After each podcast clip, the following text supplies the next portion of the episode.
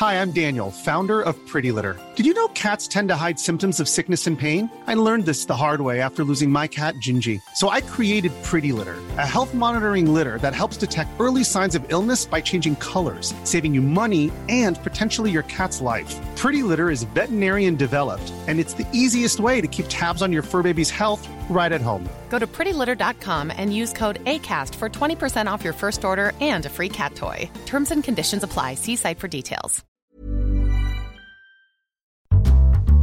Mes chers camarades, bien le bonjour.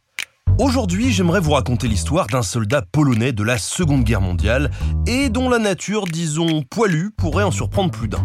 Aussi farfelu que cela puisse paraître, le soldat en question est un ours. Mais attention, c'est du sérieux. Hein. Cet ours a été enrôlé, décoré, gradé et a même servi d'emblème à son régiment.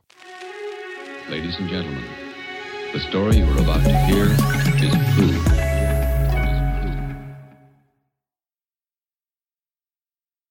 Notre histoire commence bien loin de la Pologne, à Hamadan, en Iran. En avril 1942, le deuxième corps de l'armée polonaise, alors mobilisé au Moyen-Orient et faisant route vers Téhéran, croise la route d'un jeune garçon accompagné d'un ourson. L'un des lieutenants tombe sous le charme de la petite bête et troque l'animal contre quelques conserves de viande. Il est alors confié à la 22e compagnie de ravitaillement d'artillerie, compagnie dont il devient presque aussitôt la mascotte. Alors, qu'est-ce que fiche l'armée polonaise au Moyen-Orient, me direz-vous? Eh bien, pour comprendre ça, il faut remonter un chouïa dans le temps.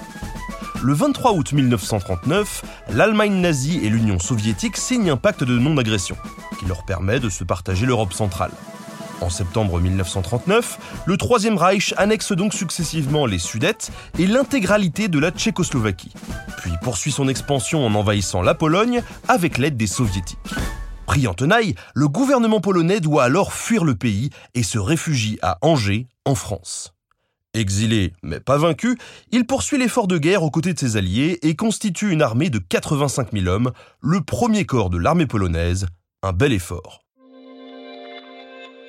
Malheureusement, en juin 1940, après l'invasion de la France et l'armistice signé par le maréchal Pétain, c'est un nouvel exil, vers Londres cette fois-ci. Mais la chance tourne un an plus tard. Le 22 juin 1941, l'Allemagne brise le pacte germano-soviétique et déclenche l'opération Barbarossa, l'attaque surprise de son ancien allié, l'URSS. Et là, la Pologne prend une décision très courageuse. Renouer des contacts diplomatiques avec l'URSS, qui était pourtant son ancien ennemi, responsable de son occupation.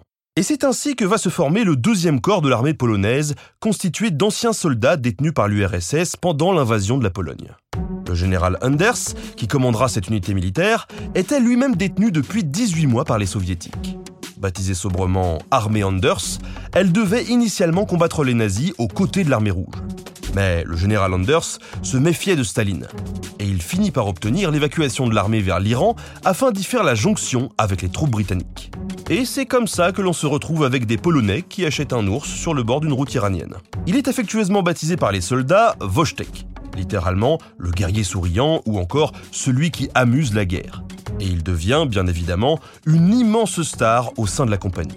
On nourrit d'abord l'ourson de lait concentré à l'aide d'une bouteille de vodka vide, puis avec des fruits, de la mélasse et de la marmelade.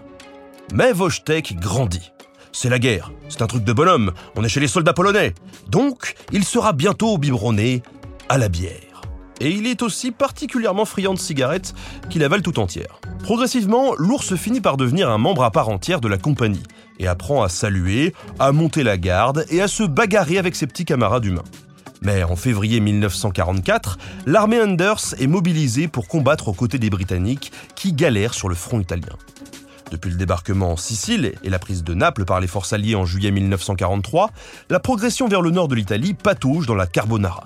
En effet, les états-majors alliés se concentrent sur la gigantesque opération Overlord, nom de code du débarquement de Normandie. Du coup, la campagne italienne devient un théâtre d'opérations secondaire. Et c'est dans ce bourbier que nos braves soldats polonais, accompagnés de leur ours guerrier, vont démontrer leur bravoure et triompher là où les Français et les Britanniques vont échouer. Wojtek est à cette occasion officiellement enrôlé dans l'armée avec un grade de première classe. Il n'est pas payé en argent, mais sa ration de nourriture est doublée. L'objectif de la campagne d'Italie est de percer la ligne Gustave, une série de fortifications qui s'étendent sur plus de 150 km au niveau le plus resserré de la péninsule italienne. Son point clé est un monastère bénédictin situé à 516 mètres d'altitude, Monte Cassino. Une importante garnison allemande est retranchée dans ce véritable verrou qui ouvre la route vers Rome. Tant qu'il tient, les Alliés ne peuvent pas faire la jonction avec leurs troupes du nord et du sud. Et ce verrou, il tient. Les Allemands font payer le prix fort aux Alliés. La 8e armée britannique, la 5e armée française sous les ordres du maréchal Juin, ainsi que certaines divisions néo-zélandaises, indiennes et marocaines lancent trois assauts en vain. Les Allemands ne craignent rien et surtout pas l'arrivée du contingent polonais. Et peut-être qu'ils vendent un peu la peau de l'ours avant de l'avoir tué. En effet, le 11 mai 1944, les hommes de Enders lancent l'assaut. Les combats sont rudes, les pertes nombreuses, la résistance allemande est farouche et la topographie joue en leur faveur. La végétation, quasiment inexistante, prive les Polonais d'abris naturels où se cacher et les oblige à avancer à découvert. Mais heureusement, Wojtek est là. Il ne peut pas utiliser d'armes à feu, mais possède une force surprenante. Il porte à lui tout seul des caisses de munitions pleines d'obus d'artillerie de 11 kg, caisses qui normalement exigent la force de 3 ou 4 hommes. Au bout d'une bonne semaine de combats acharnés, le monastère finit par tomber. Le 18 mai 1944, les Polonais plantent le drapeau du 12e régiment de lanciers Pololski sur les ruines du monastère. Leurs pertes sont si nombreuses qu'un chant, les coquelicots rouges du mont Cassin, dit que là-bas, les coquelicots sont toujours plus rouges car ils sont gorgés du sang des Polonais. Mais le Monte Cassino est libéré, la vallée de l'Irie dégagée, les Alliés peuvent avancer en Europe. En récompense de ses faits d'armes, Wojtek devient caporal et inspire même l'emblème de la 22e compagnie de ravitaillement d'artillerie. Un ours tenant un obus. Les troupes polonaises suivent la progression des armées alliées et vont en Écosse où elles stationnent jusqu'à la fin de la guerre. La victoire aura un goût très amer pour le deuxième corps armé qui a si courageusement combattu. Car la Pologne, libérée par l'URSS, devient soviétique du jour au lendemain. Afin de plaire aux exigences de Moscou, les soldats de l'armée polonaise ne sont pas autorisés à participer au défilé de la victoire organisé à Londres le 8 juin 1946. L'unité ne put même pas retourner dans son pays en libérateur. La plupart des soldats perdirent leur nationalité et furent contraints à l'exil par les communistes régnant à Varsovie. Ceux qui tentèrent malgré tout de rentrer connurent un sort funeste, l'emprisonnement et la torture. Rassurez-vous, Wojtek, lui, ne sera ni torturé ni emprisonné, mais simplement démobilisé à partir de 1947 afin de l'empêcher de devenir un instrument de propagande entre les mains de Staline. Il passa la fin de sa vie aux eaux d'Édimbourg et mourut en 1963 à l'âge de 22 ans.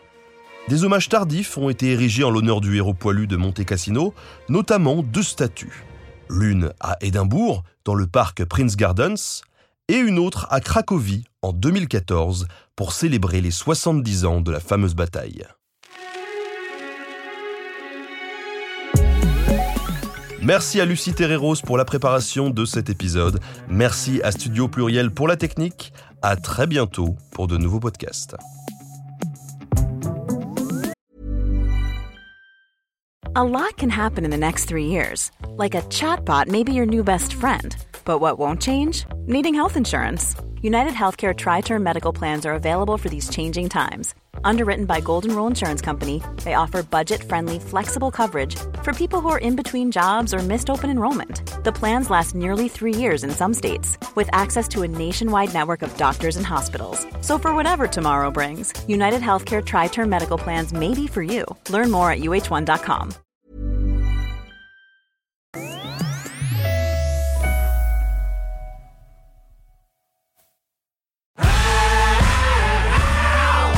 Si vous avez aimé ce podcast, vous aimerez aussi mon autre podcast, Callisto, dans lequel je vous raconte des mythes et des légendes. En attendant que vous nous suiviez sur Castbox, Apple Podcast, Podcast Addict ou toute autre plateforme qui propose cette fonction, n'hésitez pas à vous abonner. Vous pouvez même nous laisser une note et, soyons fous, un petit commentaire, je le lirai avec plaisir.